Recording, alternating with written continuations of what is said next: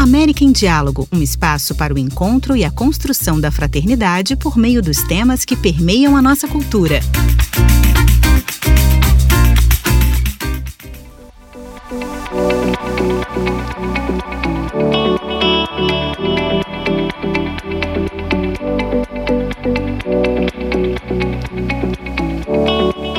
Olá, está começando mais um episódio do América em Diálogo. A cultura gamer, quer dizer a cultura dos jogos eletrônicos, cresceu de maneira frenética e se instalou na nossa sociedade não só como um espaço de entretenimento, mas sim como um nexo que une diferentes mundos e possibilidades pedagógicas, sociais, de vínculos pessoais. Tomás Mosqueira, jornalista chileno e mestre em videogames, conversou com a revista Cidanueva Cone Sul na sequência, compartilhamos alguns dos seus comentários sobre o momento atual dessa indústria, que conta com milhões de adeptos em todo o mundo e que Mosqueira descreve como um importante meio de transmitir mensagens.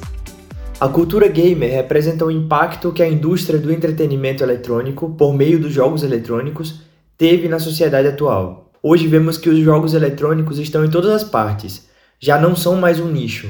Há filmes no cinema, como é o caso do Sonic 2, séries de televisão que quebraram recordes de audiência ou música. Encontramos inclusive ferramentas escolares oficiais da Nintendo ou PlayStation. Tendo em conta que o auge dos videogames começou nos anos 70 e 80, hoje essas crianças que cresceram jogando têm o consumo desses jogos como algo normal. Entre os exemplos mais relevantes dessa tendência está nada mais nada menos que o presidente da França, Emmanuel Macron, um reconhecido videogamer. Por isso mesmo, ele foi muito aberto a fomentar o desenvolvimento dessa indústria e de suas especialidades em seu país. Uma característica que ao longo do tempo os jogos eletrônicos evidenciaram, segundo Mosqueira, é a sua função pedagógica. Está demonstrado em diferentes estudos que jogar jogos eletrônicos pode ser uma metodologia de aprendizagem mais efetiva do que ler livros ou ver filmes. E dado que esses jogos muitas vezes partem de referências de situações atuais ou da história universal, é muito mais fácil lembrá-las. Fazendo analogia, nos anos 1990, na América do Sul, esteve na moda a série animada Os Cavaleiros do Zodíaco. Foram milhares de crianças e jovens que aprenderam quais são os signos do zodíaco e a sua ordem graças ao sucesso da série. O caso dos jogos eletrônicos é algo parecido. Títulos como God of War pese a sua violência e conteúdo para adultos, pode ajudar para aprender a mitologia. Age of Empires ou Civilization podem ensinar aos jogadores sobre o desenvolvimento, avanços e características de diferentes civilizações. A indústria dos jogos eletrônicos tampouco é alheia às problemáticas globais, como é o caso das mudanças climáticas. O exemplo mais contundente foi a campanha ecológica do Greenpeace e os desenvolvedores do popular jogo Fortnite.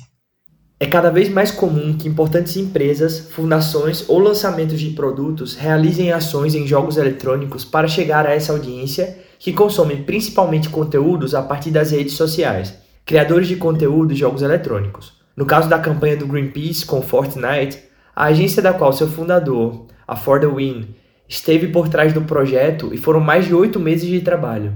A ideia foi mostrar uma mensagem de conscientização para as novas gerações sobre cuidar do meio ambiente.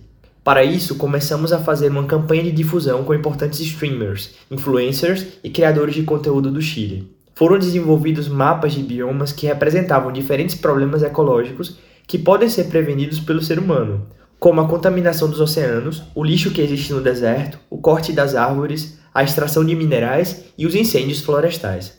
E para finalizar, foi feito um grande torneio de Fortnite em que estava proibido cortar árvores, as quais representavam um dos principais recursos de construção desse jogo. A campanha teve sucesso, foi vista por uma média de 7.500 pessoas simultâneas na plataforma Twitch e se conseguiram milhares de assinaturas para sua campanha Não a Dominga, que busca evitar a construção do projeto mineiro portuário que ameaça destruir o ecossistema onde vive o pinguim de Humboldt. Dada a sua transversalidade, hoje os jogos eletrônicos são um importante meio para transmitir mensagens a gerações que não costumam consumir informação de forma tradicional. O interesse pelos jogos eletrônicos sempre foi associado aos meninos, uma tendência que para Mosqueira é falsa. Em nível mundial, a porcentagem de jogadores por gênero é similar, e inclusive é superior no caso das mulheres em algumas plataformas. como é a dos jogos eletrônicos em celulares. O principal problema é que ainda existe muito preconceito e discriminação em relação às mulheres que jogam. Porém, diferentes desenvolvedoras de jogos eletrônicos colocaram fórmulas para que isso deixe de ocorrer.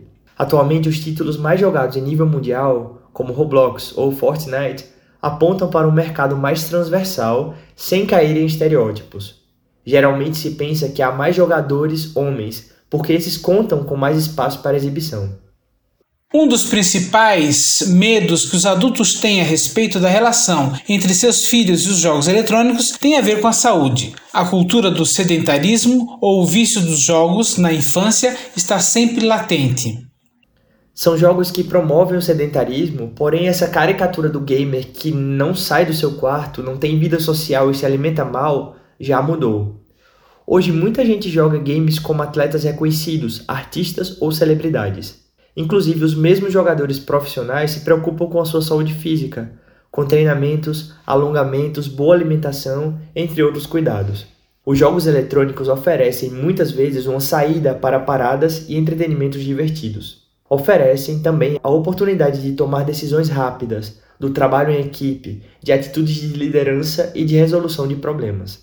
Sobre o quanto cativantes podem ser essas tecnologias para as crianças, é responsabilidade dos pais controlar o seu consumo até que os jogadores tenham um critério formado e possam administrar bem as suas responsabilidades e horários. Trata-se de uma cultura que também implica riscos, sobretudo quando se joga em rede. Sobre esse aspecto, o mestre em jogos eletrônicos faz uma advertência.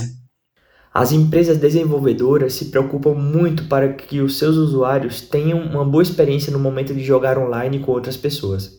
Existem pessoas dedicadas e contratadas por essas instituições para manter uma boa relação dentro do jogo e suas comunidades. Segundo o tipo de jogo, existem diferentes mecanismos para poder relatar usuários com condutas inapropriadas ou quando ocorrem situações estranhas, que podem terminar em golpes. Alguns cuidados e recomendações que posso dar com respeito ao jogo online é não ter um comportamento tóxico, como tratar mal os outros jogadores ou jogar de forma mal intencionada para afetar o desenvolvimento do restante.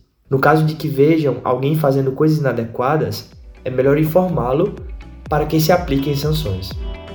Compreender uma nova cultura não é sempre fácil, sobretudo quando a distância geracional é grande. Não obstante, conhecê-la e se inteirar de suas características pode ser uma oportunidade de aproximação, uma maneira de estabelecer pontes entre adultos, jovens, adolescentes e crianças, para seguir crescendo como comunidade, não só virtual, mas sim real.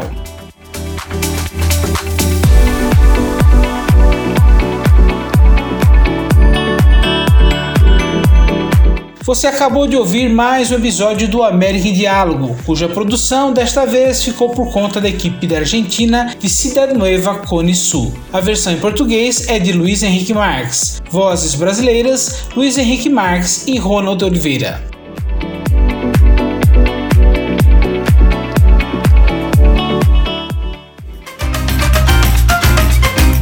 América em Diálogo é uma produção da Cidade Nova Latino-Americana e Caribenha muito obrigado e até a próxima!